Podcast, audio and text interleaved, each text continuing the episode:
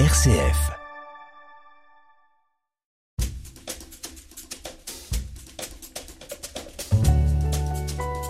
L'entretien de la semaine, Thierry Lyonnais.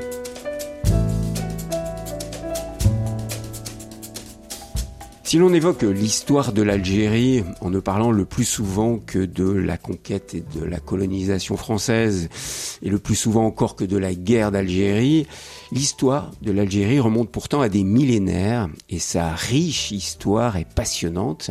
Michel Pierre, bonjour. Bonjour. Vous êtes historien, vous avez été attaché culturel en Algérie, et vous venez de publier aux éditions Talendier Histoire de l'Algérie, des origines à nos jours.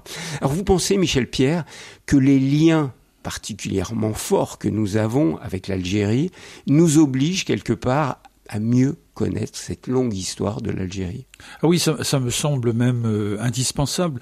Les liens entre la France et l'Algérie sont, en termes de, chiffres, absolument hallucinants. C'est-à-dire, on peut considérer aujourd'hui, alors je ne parle que de la France, que vous avez à peu près 10 à 12 millions de Français qui ont un lien, je dirais, charnel avec l'Algérie. Soit qui sont Français d'origine algérienne, soit qu'ils ont eu des, euh, que les parents, les pères ou les grands frères pour certains, ont porté l'uniforme, ce qui nous amène déjà à 1 million 200 000 Français pendant la guerre d'Algérie dont vous parliez. Donc si vous cumulez tout, et y compris bien sûr le million de pieds noirs qui euh, est parti à partir de 1962, vous arrivez en comptant les enfants, les petits-enfants et aujourd'hui les arrière-petits-enfants à une masse absolument considérable de Français qui ont un rapport direct avec l'Algérie. Plus toutes les personnes d'origine algérienne qui vivent en France. Bon, et... les, les, Algériens eux-mêmes euh, estiment que ce chiffre à 6 millions. Mmh.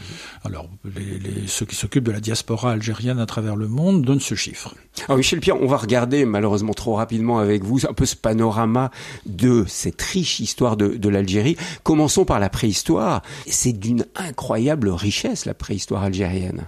Oui, alors c'est évidemment toujours délicat de rapprocher une nation d'aujourd'hui d'une préhistoire qui n'avait évidemment rien à voir avec le concept de l'État, mais euh, dans ce qui est aujourd'hui le territoire de l'Algérie, on a euh, des vestiges préhistoriques euh, assez considérables et en notamment particulier... en peinture rupestre. Alors voilà, si on aborde la période du néolithique, on a tout le tout le Sahara algérien qui était un Sahara de, savane. Euh, ensuite, il y a eu l'évolution du, climat et de l'aridité qui a changé les choses, mais avec euh, ce que j'appelle le, plus grand musée du monde à ciel ouvert, avec euh, des, milliers de dizaines de milliers de gravures, de peintures euh, dans tout le Sahara algérien et qui nous, nous, en disent beaucoup sur ce moment de l'histoire de l'humanité et qui aujourd'hui, bien sûr, à juste titre, est revendiqué par les Algériens comme appartenant à leur lointain passé.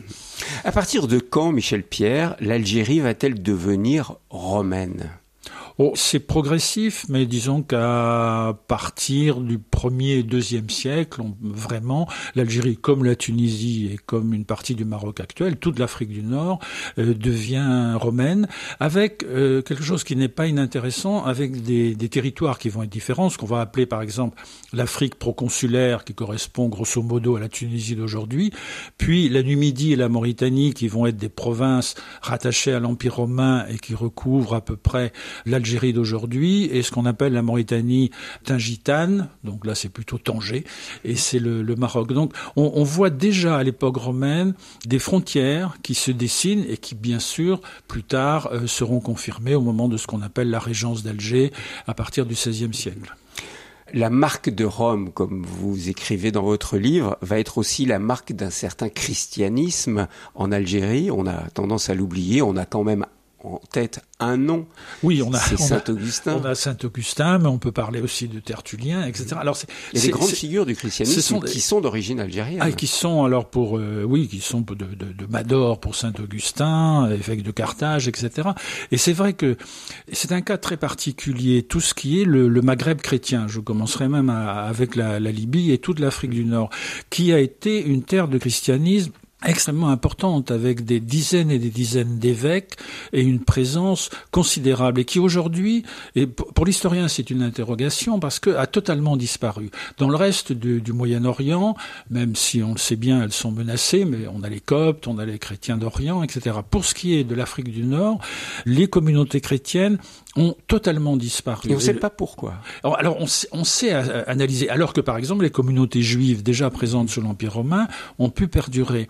Ce qui s'est passé dans le cas de, de, du christianisme en, en, Afrique du Nord, d'abord, bon, il y a, y a, un moment de conquête, il y a donc un moment de conversion plus ou moins forcée, et puis de conversion qui ne le sont pas. C'est-à-dire une grande partie de ces populations profondément chrétiennes un temps ben, se sont converties ou ont accepté l'islam finalement qui se rapprochait par un Dieu unique, par un certain nombre de, de croyances qui pouvaient se ressembler, et puis qu'à partir du moment aussi où Rome n'existait plus, c'est-à-dire tous les réseaux euh, intellectuels, d'échanges culturels, etc., n'existaient plus avec Rome, le christianisme s'est anémié petit à petit. Alors il va perdurer quand même pendant quelques siècles, et disons que les communautés chrétiennes disparaissent totalement d'Afrique du Nord, 12e, 13e siècle. Donc c'est une compilation en quelque sorte de raisons diverses qui font que le christianisme disparaît. L'entretien de la semaine. RCF. Michel Pierre, comment expliquer la, la conquête foudroyante de l'islam en Algérie, dans tout le Maghreb bien sûr, mais en Algérie Elle est peut-être pas si foudroyante que ça. Alors elle est, rapide pendant pendant un siècle. Les, communautés euh, chrétiennes dont je parlais vont quand même un peu subsister. Et il y a plusieurs vagues qui vont euh, amener cette islamisation. Il y a d'abord la conquête venue de l'Égypte. On aura les grands empires berbères musulmans, almoravides et almohades. Et puis on aura aussi la migration de ce qu'on appelait les Ilaliens. Euh, il y a trois vagues en quelque sorte qui vont faire que l'islam va vraiment s'implanter solidement dans toute l'Afrique du Nord et en Algérie en particulier. Longue période ottomane, et ça aussi, on en parle moins, on connaît moins cette période où les Ottomans ont dirigé l'Algérie. Alors, c'est peut-être plus compliqué que ça parce que c'est une vague suzeraineté exercée depuis le sultan d'Istanbul. Alors c'est une régence. Euh, un temps le, gouvernement, soyons simples, a été euh, l'effet de, la communauté turque. Et puis euh, à d'autres périodes, c'est issu du, territoire local d'Alger avec une une économie basée aussi un peu pour partie sur la guerre de course, alors qui disparaît au XVIIIe siècle où l'Algérie s'insère dans l'espace économique méditerranéen et en particulier avec le commerce du, du blé. Mais donc on a trois siècles de présence ottomane plus ou moins direct, même si euh, Alger s'est toujours euh, senti euh, en lien avec ce qu'on appelait la sublime porte, avec Istanbul, avec le sultan. Mais c'est pas une présence coloniale, c'est une présence de, janissaires qui assurent l'ordre à Alger et qui participent à la collecte plus ou moins forcée de l'impôt.